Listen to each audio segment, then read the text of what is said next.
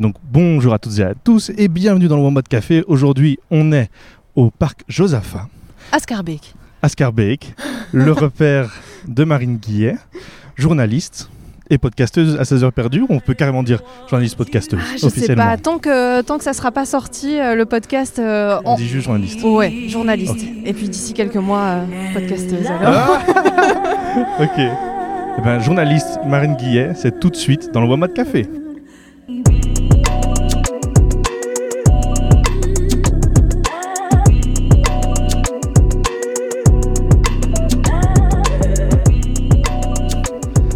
Alright. Bonjour Marine Guillet. Bonjour Ryan. C'est un plaisir de te recevoir dans ce nouvel épisode.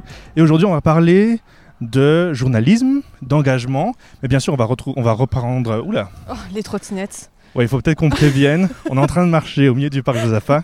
Il y a plein de monde autour de nous. On est dans la rush hour, comme on dit.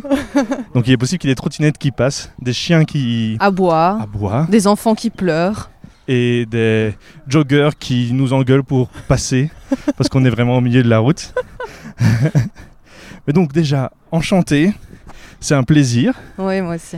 Et euh, donc avant tout, tu es journaliste. Et je pense que ça vaut la peine de commencer en expliquant d'où vient cette passion du journalisme. Parce que moi, quand je pense au journalisme, je me dis, c'est une fille de 10 ans qui découvre le pouvoir de l'écriture, qui commence à écrire dans tous les sens et qui est curieuse avant tout.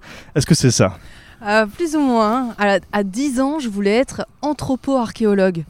Euh, Déjà, comment tu as pu découvrir ce mot à 10 ans? Moi, je l'avais jamais entendu alors que j'en ai plus de 20.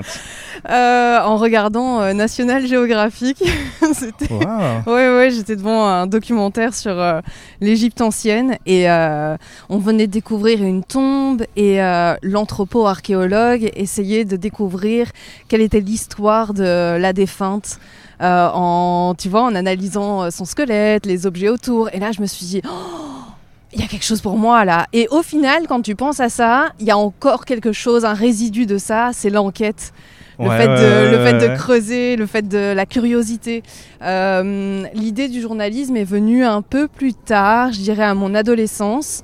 Il y avait effectivement euh, cette passion de l'écriture, c'est vrai. Euh, et puis j'étais complètement fascinée par les émissions de, de France 2, euh, Envoyé spécial. Voilà, alors à l'époque, je voulais, euh, c'était la presse écrite, mais euh, j'avais quand même déjà euh, un intérêt euh, assez poussé pour la télévision. Mais donc en plus, tu dis France 2, donc tu es bien française. Il faut aussi Ouais. le mentionner, je, suis- pense. Je vais préciser, je suis franco-belge euh, et, et je, préfère, euh, je préfère encore me définir par euh, bruxello-provençal. Bruxello-provençal. pour être Qu'est-ce encore que ça veut dire exactement ça? Ben, j'ai grandi, euh, j'ai grandi en Provence. C'est dans le sud? Ouais, ouais, dans le sud de la France, dans un tout petit village, euh, 10 000 habitants, un clocher, une rue principale, ses, ses petits cafés, les cigales, les vignes aux alentours et, et l'odeur de la lavande. Et donc forcément, une envie de partir dans une grande ville où il y a beaucoup de monde Ouais, c'est et plus qu'un clocher. Plus qu'un clocher, ça c'est sûr. Même si, même si à Scarbeck, il y a quand même euh, ce- cette Ouais, impression un peu village, ce qui me plaît énormément euh, dans cette commune. Ma maman est belge, donc, et en fait, depuis toujours, avec euh, ma petite sœur, on venait en vacances en Belgique. Et quand à 18 ans, il a fallu choisir mon parcours universitaire, Ouais. bah, je me suis un peu renseignée sur les écoles de journalisme dans le sud. Et ça me plaisait pas trop, quoi. C'était pas ce que je voulais faire. euh, C'était trop orienté journalisme, alors qu'à 18 ans, euh, tu te dis ok, ça c'est ça c'est ton rêve, mais concrètement, gardons les pieds sur terre. Je vais pas m'engager dans un dans des études sans être sûre de ce que je veux faire. Et donc euh, et donc je suis partie en Belgique parce que à l'ULB à Bruxelles, on propose euh, un bachelier d'information communication. Le même que j'ai fait, ouais. Ah ouais.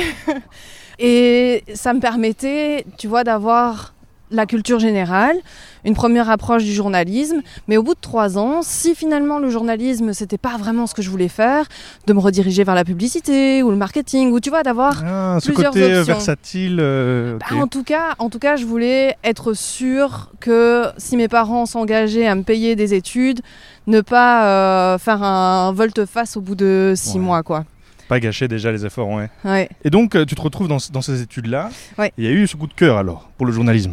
Ah, Tu t'es dit, complètement. yes, c'est bon, j'avais décidé et c'était exactement ce que je voulais. Ah oui, oui, pendant ces trois années euh, d'information-communication, ça ça n'a fait que renforcer mon désir de devenir journaliste. Il n'y avait pas d'autres euh, d'autres voies qui, qui s'offraient à. Enfin, qui s'offraient, non. C'est simplement que je voulais faire du journalisme. Et puis ça se précisait, quoi, avec, ce que, avec la matière que j'apprenais à l'université et euh, cette, volonté, euh, cette volonté de poursuivre dans cette voie-là, quoi. Et est-ce que tu te souviens s'il y avait certains points auxquels tu t'attendais à retrouver durant tes études et en fait c'était exactement ça ou c'était complètement le contraire de ce à quoi tu t'attendais? Par exemple, moi je me souviens qu'en journalisme, je me disais on va surtout écrire. Et je me suis rendu compte en master, quand mes potes euh, ont été vers le journalisme, qu'en fait c'était six mois euh, écriture, mais en fait après six mois radio, et puis six mois télévision, et puis six mois internet. Je voulais Ouais. savoir si toi tu avais eu des clichés qui ont été un peu cassés ou justement renforcés. Ben, je dirais que je m'attendais peut-être à avoir plus de pratiques journalistiques en- pendant le master. Et ça n'a pas vraiment été le cas. En tout cas, au moment où moi j'ai fait le master, parce que je pense que ça a été renforcé entre-temps, euh, on reste quand même euh, plus sur euh, de la théorie, tu vois. Même s'il y a des exercices pratiques, c'est pas autant que dans d'autres universités. Et je vais prendre un exemple concret. Quand tu arrives sur le marché du travail, dans une rédaction, on va te demander euh, où tu as fait tes études. Si tu dis que tu as fait tes études à l'IEX, les professionnels en face de toi savent que sur l'aspect technique, pratico-pratique, tu vas être bon à l'emploi, quoi. Parce que tu connais déjà le montage, parce que euh, tu t'es euh, fort entraîné euh, sur, sur le terrain, etc. Quand tu dis que tu viens de l'ULB, c'est pas moins bien, c'est simplement que tu es plus penseur. tu vois la différence? Ouais, ouais. Donc ça veut dire qu'ils devront être derrière toi au début pour bien savoir si tu as bien fait ton montage, si tu pas oublié de bien d'allumer ton micro, des choses comme ça. T'as beaucoup moins, t'es beaucoup moins exercé dans la pratique à l'ULB, mais en parallèle de ça, t'es beaucoup plus exercé euh, dans euh, la recherche documentaire, dans euh, l'analyse, dans. On va où tu veux. On est en train de, de se promener dans le parc. Et je suis, je suis bien contente qu'il fasse, qu'il fasse beau. beau, exactement. Parce qu'au début de semaine, c'était bof bof. Et puis on a eu le, le soleil, je me suis dit ouf. Tu vas aller t'asseoir? Ouais, comme ça je peux gérer le volume. On fait ça. Maintenant, rentrons un peu dans le vif du sujet Ouais. par rapport à l'engagement et au militantisme. Je sais que c'est deux, notions bien différentes. Mhm. Est-ce que toi, tu t'inscris dans l'une de ces deux notions Et est-ce que tu te rappelles un peu l'origine de euh, militantisme, de ce militantisme ou de cet engagement?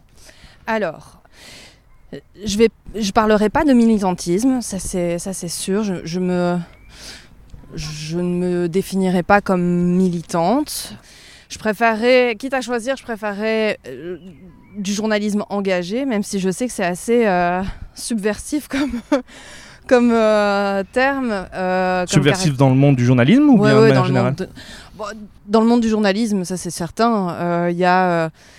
il y a cette question dès l'université où on, s'appuie vraiment sur l'objectivité journalistique, la neutralité journalistique, et où tu dois presque être un robot en fait, sans, euh, sans, pouvoir, euh, sans que ton avis se, se ressente auprès du public.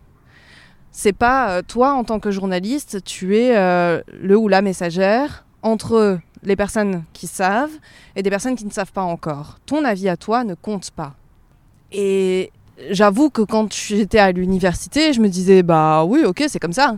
Et puis en fait, dans la pratique, euh, c'est beaucoup plus compliqué. Euh, alors, ça reste euh, assez aisé quand ce sont des matières quotidiennes où tu dois rapporter des faits mais quand tu travailles, comme c'est le cas en ce moment, sur les violences sexuelles, c'est quelque chose qui est beaucoup plus difficile à faire, tu vois.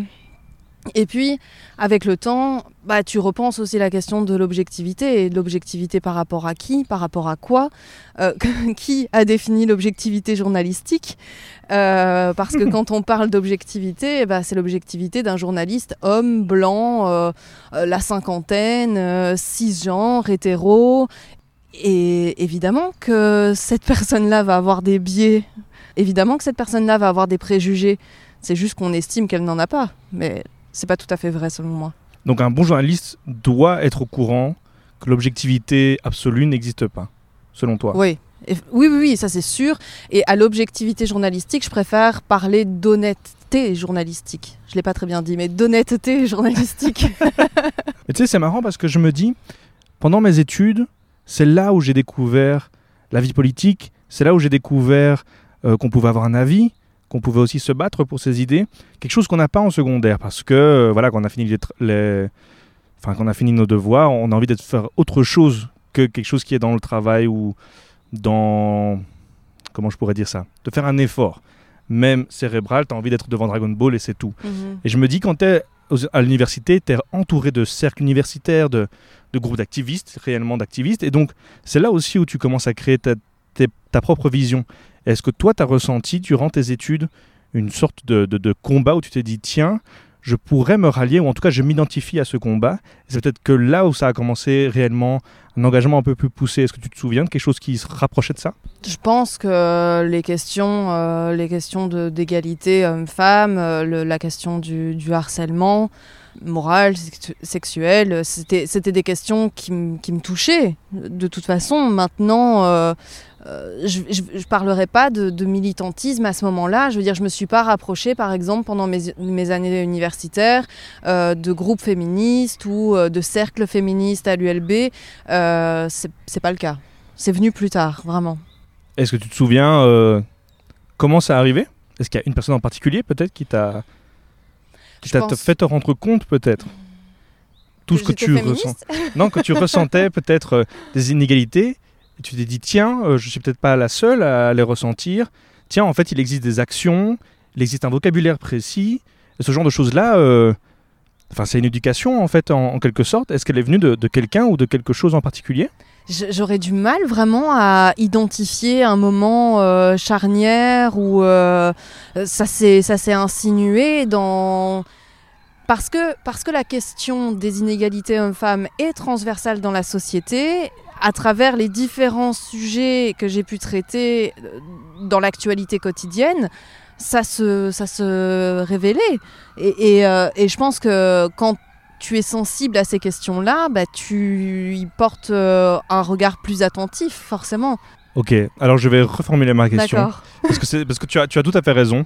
C'est peut-être alors plutôt, je devrais dire, malgré que tu avais déjà certaines, euh, une, une, vision et une traduction de la réalité déjà particulière, qu'est-ce qui t'a poussé à la mettre en avant sur la sphère publique?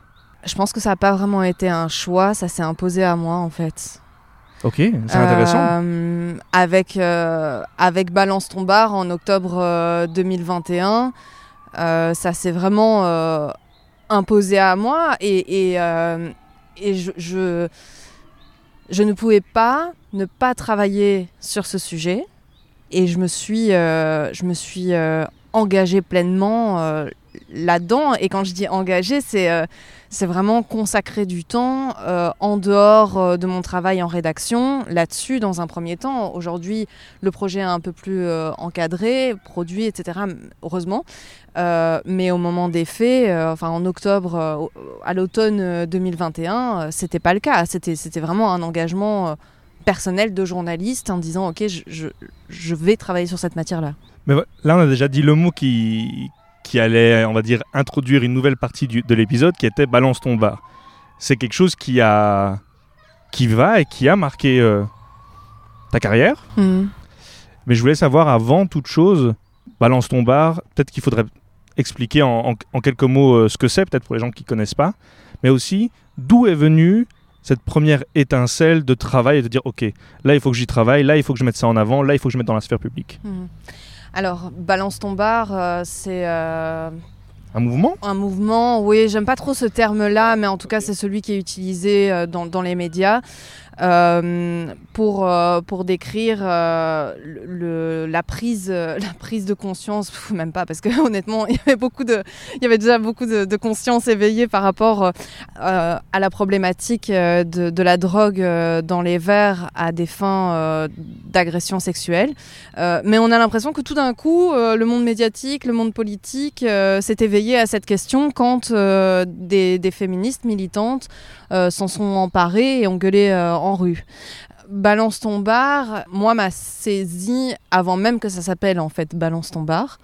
On est euh, le 10 octobre 2021, euh, il est 23h30, je m'apprête à aller me coucher. Et puis comme d'hab, je suis sur Instagram, tu vois, je, je, regarde les stories. Et puis je tombe sur une story d'un pote qui repartage un message d'étudiante disant que il y a deux étudiantes qui ont été euh, droguées et violées par un serveur euh, d'un bar euh, du cimetière d'Ixelles.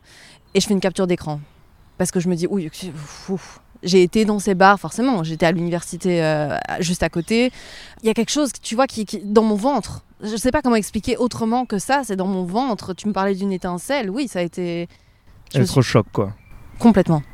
Mais l'électrochoc, il était par la violence des propos ou bien c'était vraiment parce que tu découvrais? Parce que si je dois prendre euh, ma vision des choses, quand j'étais à l'université, ce genre de pratiques, on les, on les connaissait, on savait pas très bien quel était le, les bars en particulier, mais on savait qu'il fallait faire attention et on connaissait tous quelqu'un, ou en tout cas l'ami de quelqu'un, qui avait été euh, drogué. Et donc je me disais, est-ce que cet électrochoc que tu as eu en voyant cette story, est-ce que c'était parce que tu découvrais ce phénomène ou parce que c'était devenu réel et presque concret et palpable C'était palpable. Euh, non, j'étais évidemment au courant que, que de telles euh, techniques pour abuser euh, derrière étaient, étaient utilisées. évidemment que quand tu es une meuf, et quand je dis meuf, je, parle des personnes qui s'identifient comme telles, quand tu vas en soirée, bah, tu sais que tu dois faire attention à ton verre, on n'a pas besoin de l'entendre pour, pour, le savoir là, ce qui s'est passé, c'est que il y avait des faits à vérifier. C'est-à-dire que dans ce message, il y avait des éléments. Euh, on parlait de 17 plaintes contre un serveur. On parlait du fait que le serveur aurait été transféré d'un bar à l'autre. On parlait. Il y avait quand même des choses qui euh, pouvaient vite se transformer en rumeurs. Et moi, en tant que journaliste, je me suis dit, ok, il faut que je vérifie ces faits-là tu veux dire qu'il fallait l'ancrer dans le réel et pas qu'elle passe comme un comme une rumeur et, qu'elle parte Tu voulais essayer de l'ancrer dans du réel Oui, complètement. L'ancrer dans, dans, du réel. Et puis au-delà de ça, oui, je te dis, ici, c'était vraiment ce, ce, ce, rôle de journaliste que de vérifier les faits. Euh, de...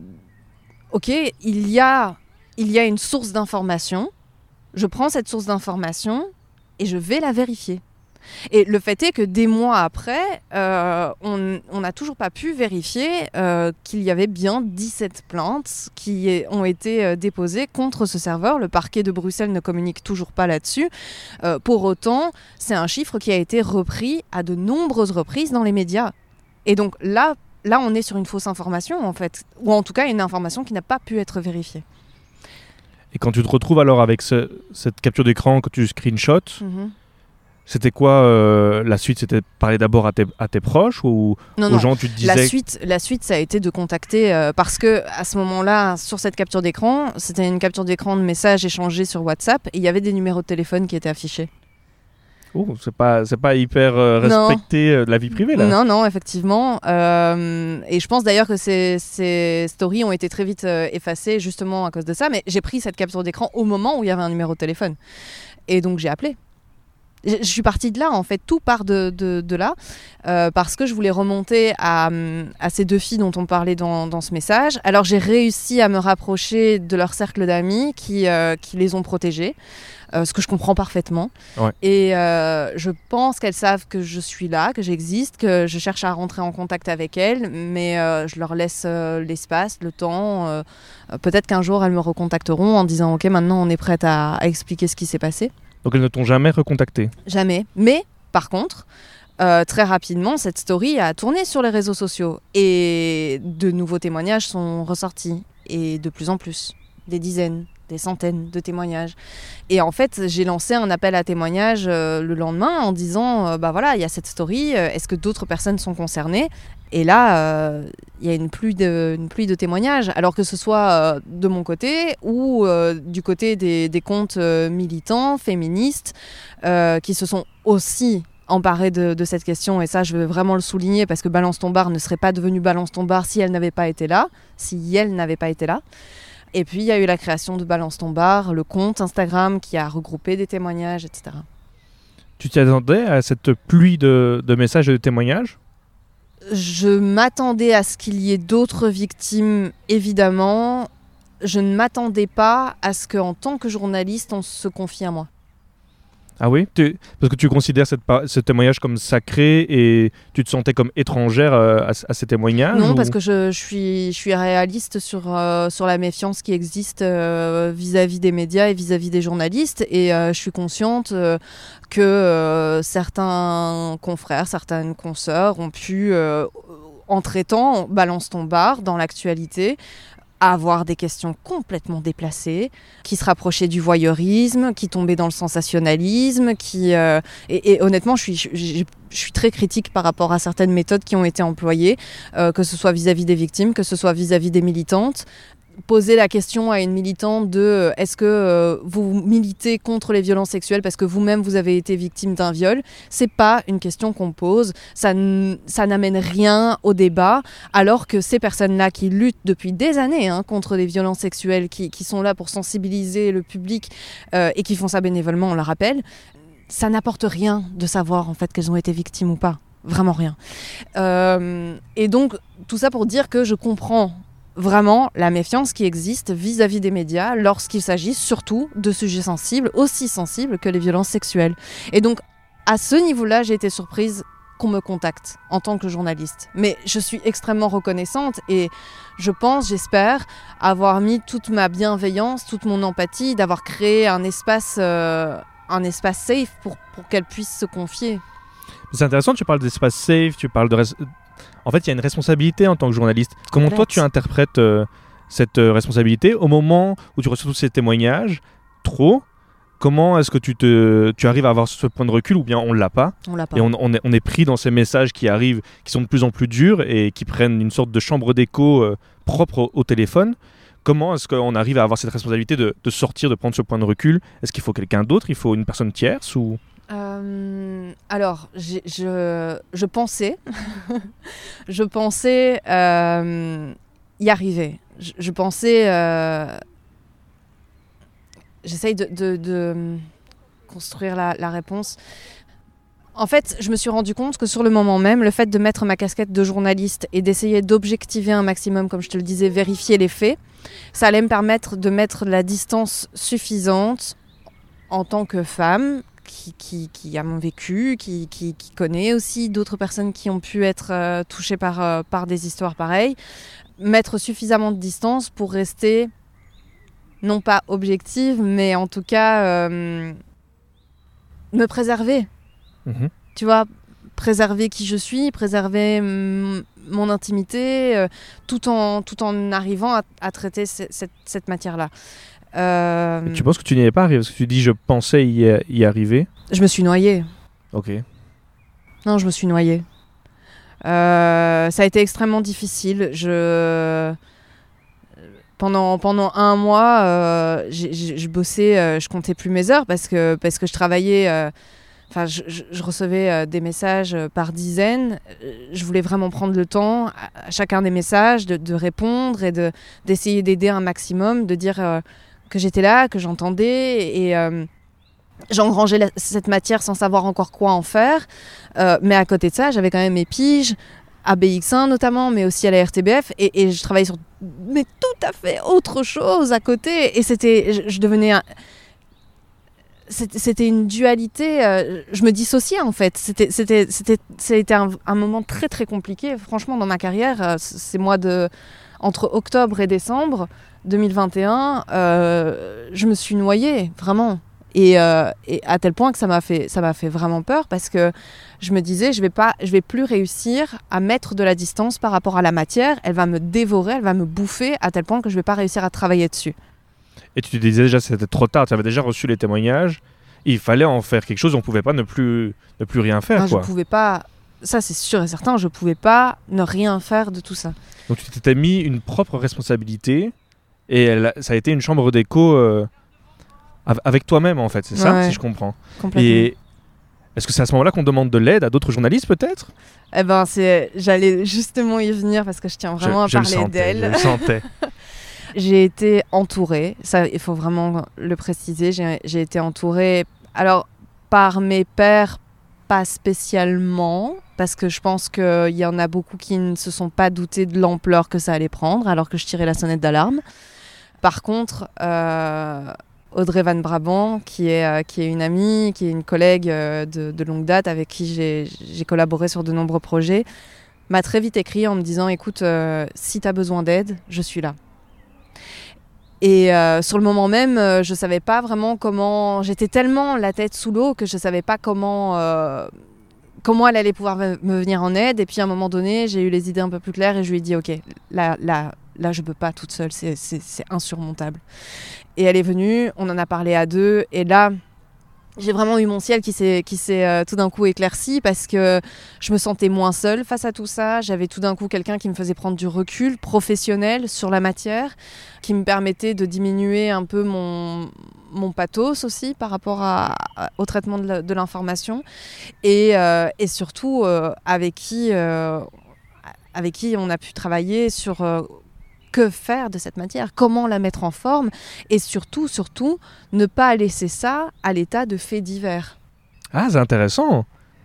Tu pensais que ça pouvait arriver dans un fait divers euh, classique Ah mais euh, on me l'a dit.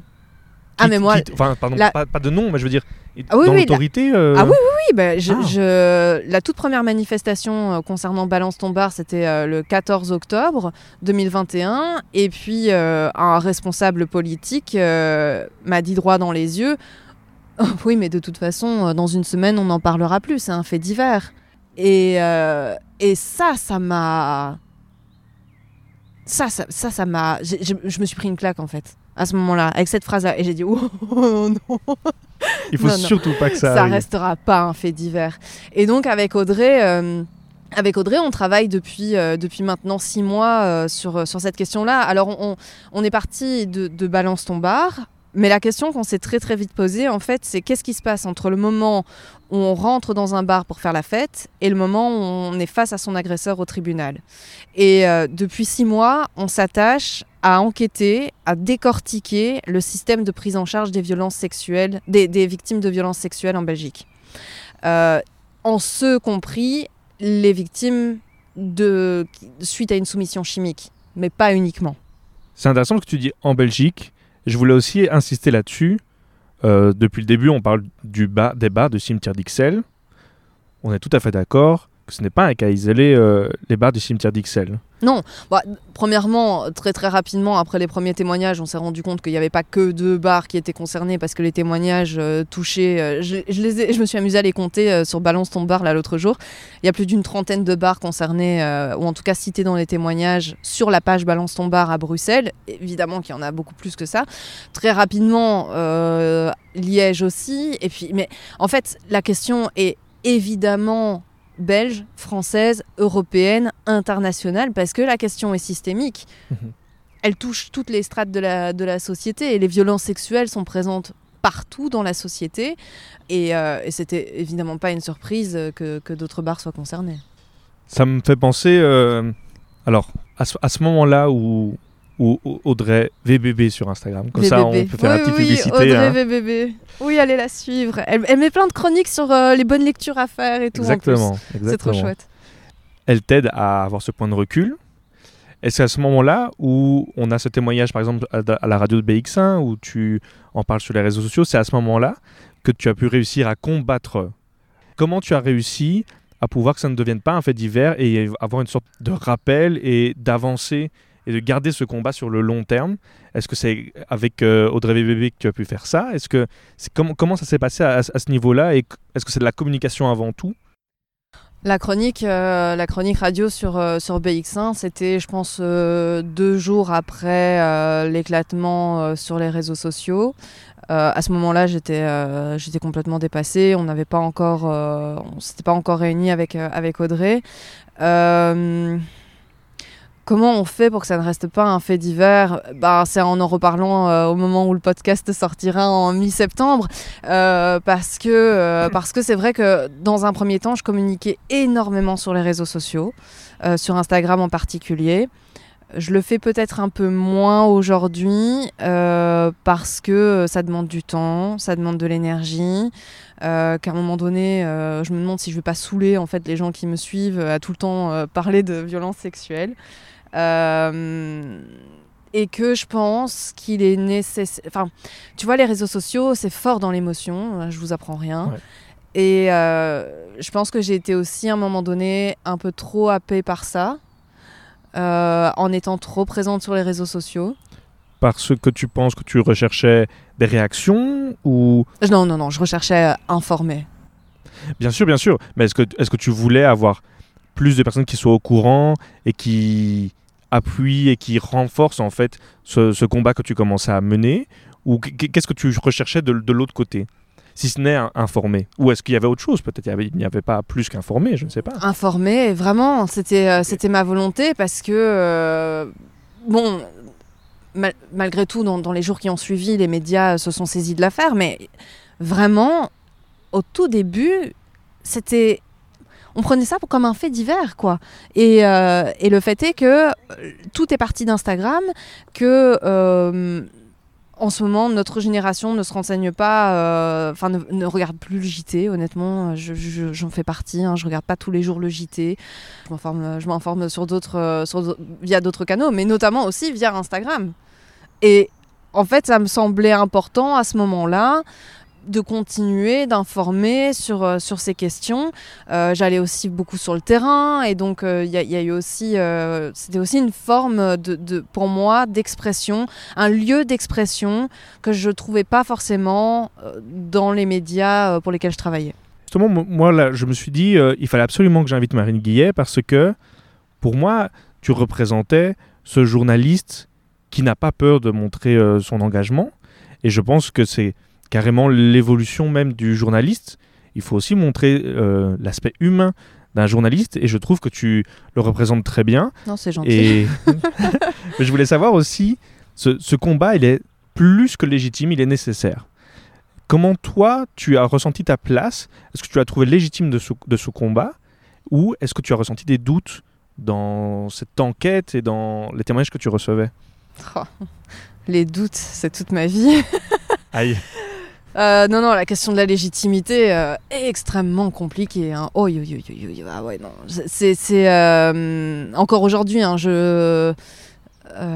Il faut pas, il faut, bien sûr pas une réponse non, stable j'en aurais pas une, immobile. j'en aurais pas une à te donner, mais je pense que la question de la légitimité avec Audrey, on a, on l'a ressenti lorsqu'on a été invité euh, lors du Brussels Podcast Festival. Félicitations pour ça. Oui, c'était très chouette, complètement imprévu. Et euh, on remercie encore les organisateurs tristes de, de nous avoir euh, invités parce que ça a été vraiment un moment, je pense, un moment très fort dans l'enquête méta-enquête, on va dire, parce que pour nous, avec Audrey, tout d'un coup, c'était le moment où on allait expliquer ce sur quoi on était en train de travailler depuis des mois en huis clos. Euh, et quand on a vu les réactions du public, qu'on a vu à quel point on arrivait aussi à répondre aux questions, des questions techniques, tu vois, euh, sur le système de prise en charge des victimes de violences sexuelles, à ce moment-là, vraiment, euh, on s'est rendu compte que, mais en fait, meuf, on est quand même balèze là-dessus. on a quand même engrangé énormément de, connaissances. Et oui, là, on, commence à, devenir légitime. Et ça, je le remarque aussi quand je vais en entretien avec des experts bah, en fait, mon sac à dos est chargé d'informations, de, de, de savoir, de connaissances. J'engrange quoi, de la matière, tout comme Audrey en engrange. Et, euh, et oui, ça, ça légitime. Mais au tout début euh, de Balance ton bar, j'ai pu recevoir des critiques euh, sur, sur le fait que j'étais justement trop engagée, que je mettais un peu trop de moi dans cette histoire, que certaines personnes ont pu douter de de mes intérêts, même à travailler dessus. Euh, de est-ce que ça, ça, ça, c'est l'une des critiques qui m'a fait le plus souffrir, je pense, et et, et, euh, qui aujourd'hui encore, quand j'y repense, franchement, ça me fait du mal euh, d'avoir pu remettre en question l'intérêt que j'avais à bosser sur sur, sur, sur ça et de se dire, mais en fait, la meuf, elle est en train de surfer sur une actualité, elle est en train de surfer sur les violences sexuelles pour pour se faire connaître sur les réseaux sociaux, tu vois. Et c'est l'une des critiques que j'ai pu avoir. Euh, ça m'a énormément blessée. Et c'est d'ailleurs à ce moment-là que j'ai décidé de prendre du recul avec les réseaux sociaux. Et je crois que tu as bien fait. Oui, parce qu'aujourd'hui, je suis beaucoup plus sereine par rapport à ça, que je pense que c'était nécessaire pour euh, me concentrer sur le travail et ne pas être à un moment donné parasité par, euh, par des critiques qui, euh, qui franchement étaient injustes. Quoi. Maintenant, comment tu revois ces, ces mois de, de combat? Est-ce qu'on peut parler de combat déjà? Ah ouais, c'est une lutte. hein. Ok. Comment tu, tu revois Est-ce que tu aurais un mot peut-être pour résumer ces combats qui ont été très forts euh, pour toi Mhm. sur le combat en lui-même et peut-être les, les résultats que tu as pu voir ou peut-être le manque de résultats et est-ce que tu est-ce que tu te sens satisfaite de l'avancée du combat que tu as pu faire ou es- es-tu plutôt déçu ou est-ce que ce serait plutôt quelque chose qui serait entre les deux? Bon, c'est entre les deux. euh, euh, je pense que. Bah, là, avec Audrey, on est, euh, on est occupé à comprendre ce, système et, euh, et- l'espoir qu'on a, in fine, c'est euh, de pouvoir mettre toutes les pièces du puzzle pour pouvoir déclencher des débats des débats au niveau de la société, quoi, parce que, parce que ce sont des questions sociétales qu'il faut de manière collective, euh, qu'il faut, il faut s'en saisir de manière collective, et on espère que ce podcast, euh, qui est dans sa... hum, Enfin, ce qu'on est en train de réaliser avec Audrey, ça n'a jamais été fait Mhm. jusqu'à présent, c'est-à-dire de, de, de mettre, de dresser le paysage. On n'arrivera pas à être exhaustive, bien entendu, mais je veux dire, on, on est quand même en train de, de mettre toutes les pièces du puzzle, des, des différents maillons de la chaîne de, de la prise en charge des victimes de violences sexuelles en Belgique. Et ça, sur le plan journalistique, médiatique, ça n'a encore jamais été fait. Tu vois Et donc, c'est très difficile d'avoir aujourd'hui du recul sur ce qu'on est en train de faire.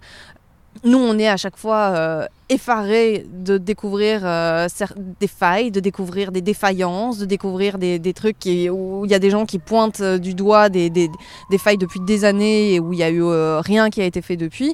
On espère qu'en mettant, en, en- déployant cet éventail devant les yeux de la société, de dire ok, là maintenant, il est temps. Putain, il est temps qu'on s'en saisisse. Il est temps. Les outils existent améliorons, améliorons tout ça, quoi. Je, je suis pas certaine de répondre à ta question. Non, mais ça reste quand même une très bonne réponse à une autre question que j'avais.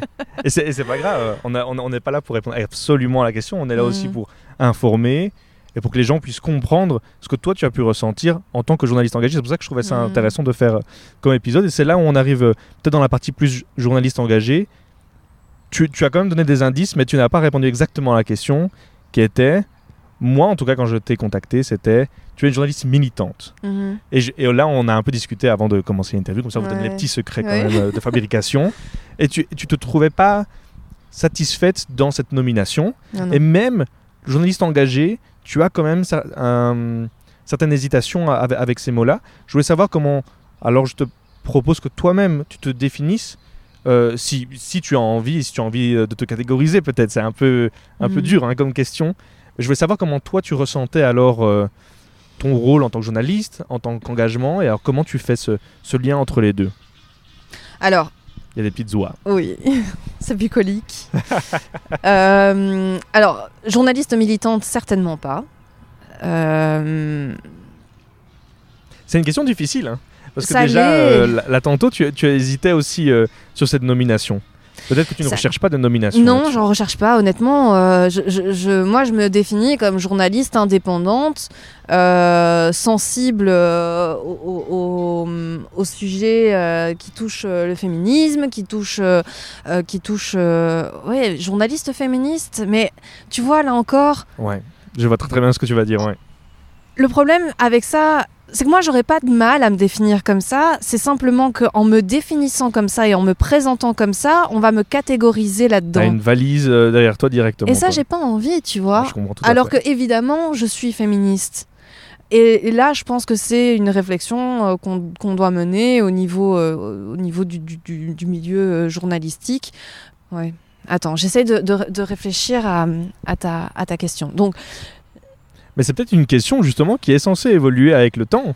Je pense, parce que tu vois, la question du journalisme engagé, c'est quelque chose, il y a quelques années, c'était euh, Rétro Satanas. Et puis, entre-temps, il y a euh, un certain Hugo Clément qui est arrivé en France et euh, qui, lui, se revendique, hein, journaliste engagé, journaliste militant. Alors, on peut euh, apprécier son travail, on peut le critiquer, j'entends, j'entends tout à fait. Je me situe pas sur, une échelle, je me situerai pas au niveau de Hugo Clément dans son engagement, tu vois. C'est un peu trop. Pour autant, pour autant, euh, je trouve ça extrêmement difficile de travailler sur un sujet euh, comme les violences sexuelles sans être engagé là-dedans. Tu peux pas être contre le fait de lutter contre les violences sexuelles, tu vois, ça n'a aucun sens. Aujourd'hui, ça n'a aucun sens. Alors, euh, est-ce que...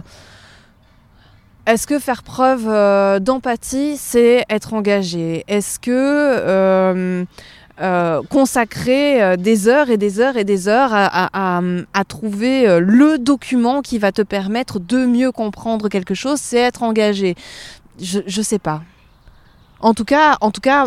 C'est être passionné en tout cas. Je travaille, mais oui, je travaille avec mes tripes. J'y mets, je compte pas mes heures. comme tout comme Audrey, on, est on est à 200% sur, sur, ce, sur ce projet parce qu'on on croit ça fait sens.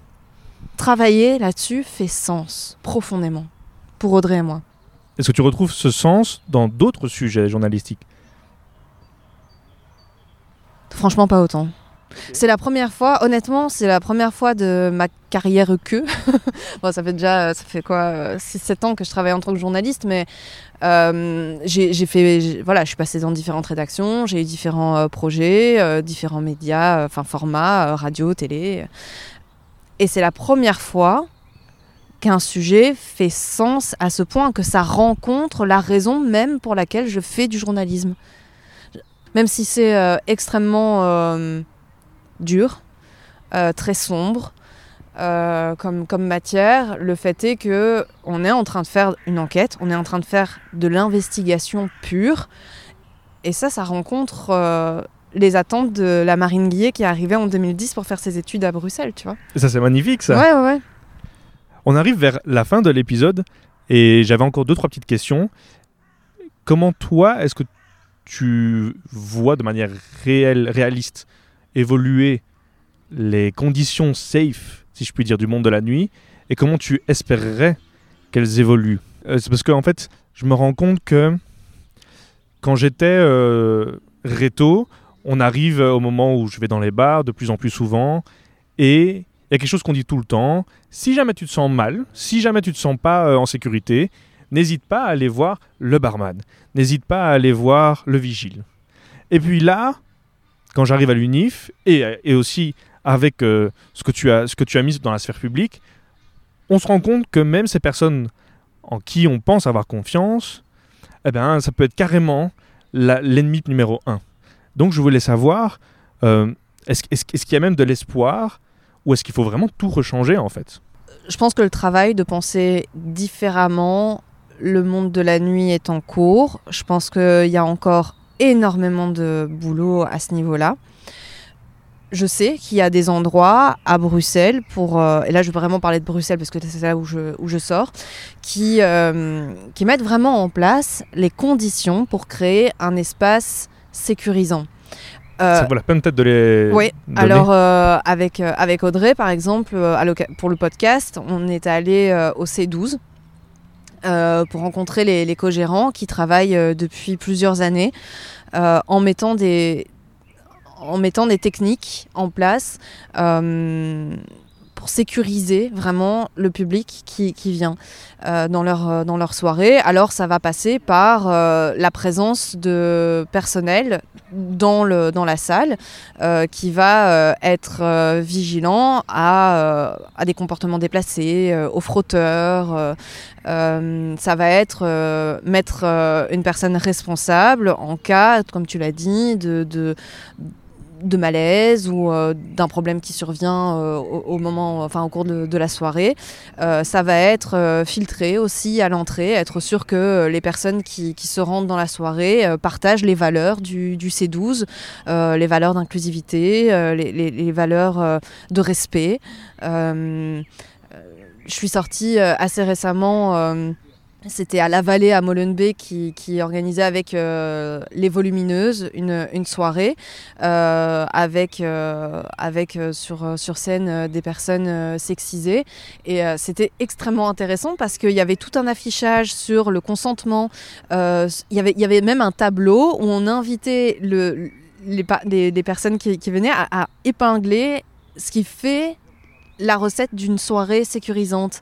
Et tu vois, je trouve ça hyper intéressant parce qu'il y a des espaces à Bruxelles où, euh, où on peut sortir en se sentant en sécurité, même si encore une fois le risque zéro n'existe pas.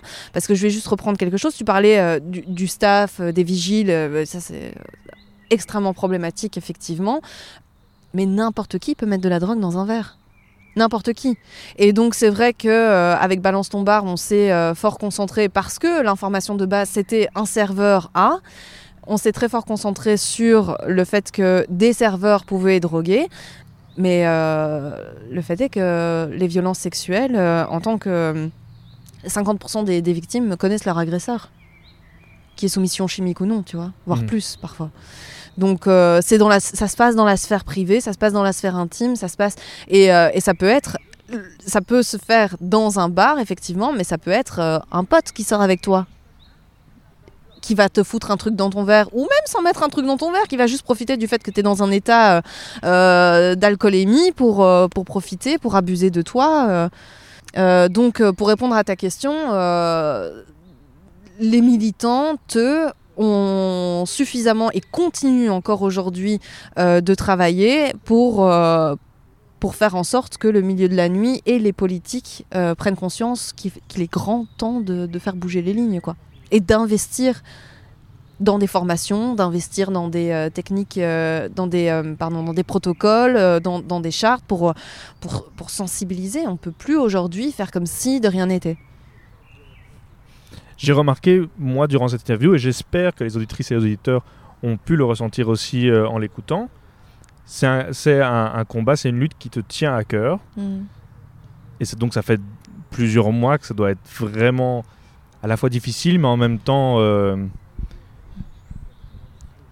avec une sorte d'étoile euh, du Nord devant soi. On se dit, Mhm. ok, on sait vers où on doit aller. Ça doit être hyper galvanisant et en même temps euh, destructeur. Enfin bref, ça a été des, des mois constructifs pour toi. Ouais. Je voulais savoir, euh, qu'est-ce que tu as appris sur toi durant ces derniers mois? Peut-être une résilience. Ouais, ouais, euh, c'est pas facile de parler. Euh, une résilience, ouais. je me trouve plutôt courageuse. Euh, ça, c'est quelque chose, j'avais du mal à l'entendre euh, quand on me disait euh, T'es tellement courageuse. J'étais là, bah non, en fait, je fais mon boulot. Mais quand je regarde la marine d'il y a six mois, ouais, j- j- j'essaye de porter un. J'ai pu porter un regard extrêmement critique sur moi-même très, trop même, critique. Euh, Aujourd'hui, j'essaye de poser un regard euh, bienveillant sur, euh, sur mes doutes, sur parfois peut-être mes erreurs euh, de jugement. Euh, et, euh, et, je, pense que je suis vraiment honnêtement à un moment de, mon parcours journalistique qui va... euh, qui est décisif pour, euh, pour la suite. Euh, parce que comme je te le dis, c'est finalement la première fois que j'arrive vraiment avec, avec l'aide incroyable et le, travail vraiment incroyable d'Audrey à faire une investigation pour de, pour de bon, tu vois. Euh, commencer des enquêtes, j'en ai commencé plusieurs, hein, mais elles ont toujours terminé dans des, dans des cartons. euh, elles y sont encore, peut-être que je les ressortirai un jour ou l'autre, j'en sais rien, mais en tout cas, celle-ci, euh, d'avoir ce soutien inconditionnel d'Audrey, et on est là l'une pour l'autre, ça, ça nous permet vraiment d'avancer dans, dans, cette, dans cette enquête, et, et je pense qu'on on va pas ressortir de là, toutes les deux, de la même manière qu'on a été. C'est pas français ma phrase Indemne, quoi. Non, indemne, mais surtout grandi, toutes les deux Ouais. hyper grandi, quoi. Vraiment. Donc je suis, je suis curieuse. euh, je sais ce que j'ai été il y a six mois, je suis curieuse de voir ce que je serai dans six mois. Marine Guillet, un très très grand merci. un très Merci grand toi. merci de m'avoir fait découvrir euh, le parc Jaffa, en tout cas des, des parties du parc Jaffa mais que je connaissais pas. Et je voulais aussi euh, t'encourager dans, dans cette lutte et dans, dans ce que tu as envie de, de montrer dans la sphère publique. Je pense que c'est beaucoup plus qu'important. Mm. Moi qui, qui ai vécu dans, dans le monde euh, estudiantin et qui suis encore étudiant, je me rends compte, je me rends compte à quel point c'est un fléau. Je, toutes mes amies euh, m'en ont parlé, ont été victimes ou ont entendu quelqu'un être victime. Enfin, c'est c'est un fléau, c'est... Mm. Mais alors, je, je peux juste rajouter une petite anecdote. Tout à l'heure, j'étais euh, à l'ULB pour, euh, pour interviewer euh, une criminologue. Et, et j'ai vu, j'ai vu des affichages, j'ai vu des autocollants sur la question du consentement. Sur... Et j'ai vraiment été saisie parce que je me suis dit, en fait, c'est tellement nécessaire. C'est nécessaire de l'inscrire sur les murs. Euh, une pensée d'ailleurs à collège féministe qui, euh, colle, euh, qui colle des slogans sur, les murs de, de Bruxelles et qui ont de sacrés problèmes avec la police d'ailleurs à cause de ça. Mais tout ça pour dire que quand j'étais aux études, la question du consentement, on n'en parlait pas. Or, aujourd'hui, on voit que c'est affiché par les autorités universitaires, même si franchement il y a de gros problèmes à régler euh, dans les universités. Euh, mais en tout cas, on voit rien que là qu'il y a une prise de conscience et, euh, et j'espère, j'espère qu'il y aura à un moment donné des résultats vraiment quoi. Mais j'espère aussi. En tout cas, un grand merci. Les encouragements, tout ce qui est possible. Enfin, on- je suis à fond derrière toi et Non, à ton travail et je trouve que tu as été exemplaire. Et je, je- je- mais en tout cas, je, je trouve que tu montres une partie du journalisme qu'on n'avait pas et qui m'intéresse beaucoup et qui, je pense, est- amène quelque chose d'humain et qui avait peut-être pas avant et qui, je pense, est important Oh, euh, wow. dans ce secteur-là. Je sais pas si je suis prête à recevoir tout ça, Ah. mais merci en tout cas. Et alors, euh, pour finir, on finit toujours par des recommandations. Ça peut être plus léger Mhm. ou, en tout cas, qui peuvent aussi aider à mieux comprendre le sujet euh, qu'on a traité. Et alors, je vais commencer cette fois-ci. D'habitude, je laisse toujours euh, Oh, je les prie. invités euh, commencer. Fais-moi découvrir quelque chose. Ça s'appelle, peut-être que tu connais, I May Destroy You, Ouais. une série euh, HBO qui, je trouve, est dans, est dans la suite de ce dont on parle. Ça parle de consentement. C'est écrit par une personne qui a vécu, euh, je vais pas spoiler, mais en tout cas, c'est une personne qui a vécu euh, une soirée compliquée et elle va retracer cette euh, nuit à travers, à travers les épisodes. Mais on parle aussi de consentement dans d'autres formes de couple que je trouve tout aussi euh, intéressant et qui, je pense, peut être euh, voilà, un complément à cet épisode euh, qu'on vient de réaliser. Hmm. Est-ce que toi, tu, en aurais, tu aurais une recommandation pour finir cet épisode? Moi, je vais partir sur quelque chose d'un peu plus léger parce qu'évidemment que j'ai pas mal de recommandations par rapport euh, à la thématique des violences On sexuelles. peut toujours les mettre en barre ah oui, d'infos. hein. Je, je t'en enverrai quelques-unes. Euh, mais là, mon coup de cœur récemment, c'est la série Netflix Dirty Lines. Ah, je l'ai pas vu. C'est- Aïe, aïe, aïe, aïe, aïe, j'adore. On est euh, dans fin des années euh, 80 à Amsterdam et c'est le début du téléphone rose. Et, euh, et je trouve cette série extrêmement bien foutue. Euh, déjà de par euh, les décors, les costumes, on est dans les années 80, c'est génial quoi. Au-delà de ça, je la trouve extrêmement moderne, très très bien pensée, très féministe aussi. Et ce que j'apprécie particulièrement, c'est qu'il y a des petits moments anachroniques comme ça où on va justement parler du plaisir féminin, où on va expliquer où on va. Alors il y a, il y a une voiture, voiture électrique qui vient de se Qui attaque des oies. grave accident, grave accident sur la 8. Et, euh, et donc, oui, il va y avoir euh, ces, ces petits écarts anachroniques où on va expliquer qu'en fait, à cette période-là, bah, le plaisir féminin, on s'en foutait un tout petit peu. hein, que le clitoris, on savait pas encore à quoi ça ressemblait. Mais voilà à quoi ça ressemble un clitoris. Et je trouve ça hyper bien pensé. euh, c'est très drôle. Euh, moi, ça me, franchement, ça me change bien les idées. Et euh, c'est un peu, euh, c'est un peu coquin comme il faut, donc euh, c'est très chouette à écouter. Donc Dirty Land sur Netflix. ouais. Eh bien, on va se quitter là-dessus. Chers auditrices auditeurs, j'espère que vous avez appris beaucoup de choses sur Marine Guillet. Vous pouvez la suivre sur quoi? Sur euh, Instagram principalement. Marine. Comment ça s'écrit? euh, euh, oui, Marine, Marine- G pointé, je pense, mais en tapant Marine Guillet, c'est je pense qu'on me trouve facilement. Marine Guillet sur Instagram. Et aussi Balance ton bar sur Instagram. Ouais, Balance ton bar. Euh, et évidemment, évidemment, ma consoeur d'amour, euh, Audrey, Audrey Van VBB Brabant, Audrey sur. VBB sur Instagram. Allez la suivre parce qu'elle met du contenu très très chouette. Merci beaucoup, Marine.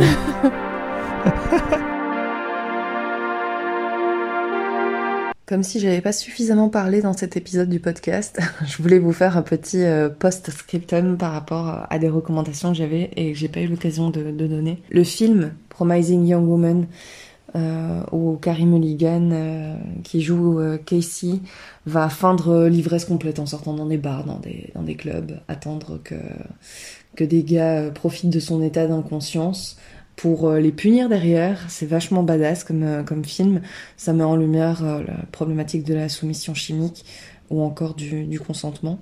Dans la même veine, la série Unbelievable, qui, qui est là met en lumière notamment les mécanismes d'autoprotection qui sont euh, la sidération, la dissociation par exemple, qu'on- dont on va parler avec euh, Audrey dans le podcast parce que lorsqu'il y a une méconnaissance de ces euh, mécanismes qui sont parfaitement biologiques euh, et qui se mettent en place au moment d'une agression, euh, bah on prend mal en charge les victimes de violences sexuelles et, euh, et ça a des, des conséquences énormes comme la remise en question de, de leurs paroles. On va appuyer sur ces éléments pour, pour discréditer le, témoignage et c'est une très bonne série. Et enfin un livre avec euh, Faute de preuves qui est écrit par euh, Marine Turki qui est une journaliste euh, qui bosse chez Mediapart et c'est une grosse source d'inspiration pour notre enquête avec Audrey. Marine Turki va, va vraiment décortiquer le, le système de prise en charge des victimes de violences sexuelles en France et elle le fait notamment au travers d'affaires euh, très médiatisées style euh, Adèle Haenel ou encore Gérald Darmanin mais des affaires aussi moins médiatisées mais qui ont toute leur importance pour comprendre vraiment les problématiques sur lesquelles on doit encore euh, travailler. Et je voulais vous faire des recommandations de comptes Instagram que, que je suis et qui m'aident énormément à penser les choses et à voir les choses euh, autrement. Je vais parler du, du compte de Victoria Pia qui euh, se bat pour euh, ses droits en tant que, que femme trans et à travers ses, ses posts, euh, elle lutte contre la, la transphobie. Les comptes de Semblant de rien et de Téton marron, Estelle et Ntumba, chacune à, à sa façon, euh, vont mettre euh, en lumière euh, des discriminations, euh, vont sensibiliser euh, à l'antiracisme et, euh, et à la blanchité. Estelle, avec Semblant de rien, a, a fait un podcast aussi. Ce sont deux bons comptes à, à suivre. Le compte de Collège féministe Bruxelles qui va coller des slogans qu'il faut voir, qu'il faut lire euh, sur les murs de, notre, euh, de notre chère Bruxelles. Et, euh, et je terminerai avec une collective euh, féministe, des sous-entendus qui euh, travaillent à visibiliser les femmes euh, et les personnes non binaires dans différents secteurs de la société, euh, culturelle, politique et économique. Et, ce qui est très chouette, c'est qu'elles elles organisent pas mal d'événements culturels, elles en mettent énormément en avant aussi. Et elles organisent notamment les soirées. Ça, c'était mon chat. Elles organisent notamment des soirées de, de stand-up. Donc voilà, allez suivre tout ça. Je vous, en- je vous encourage en tout cas. Merci d'avoir écouté. À la prochaine. Oui, Camille.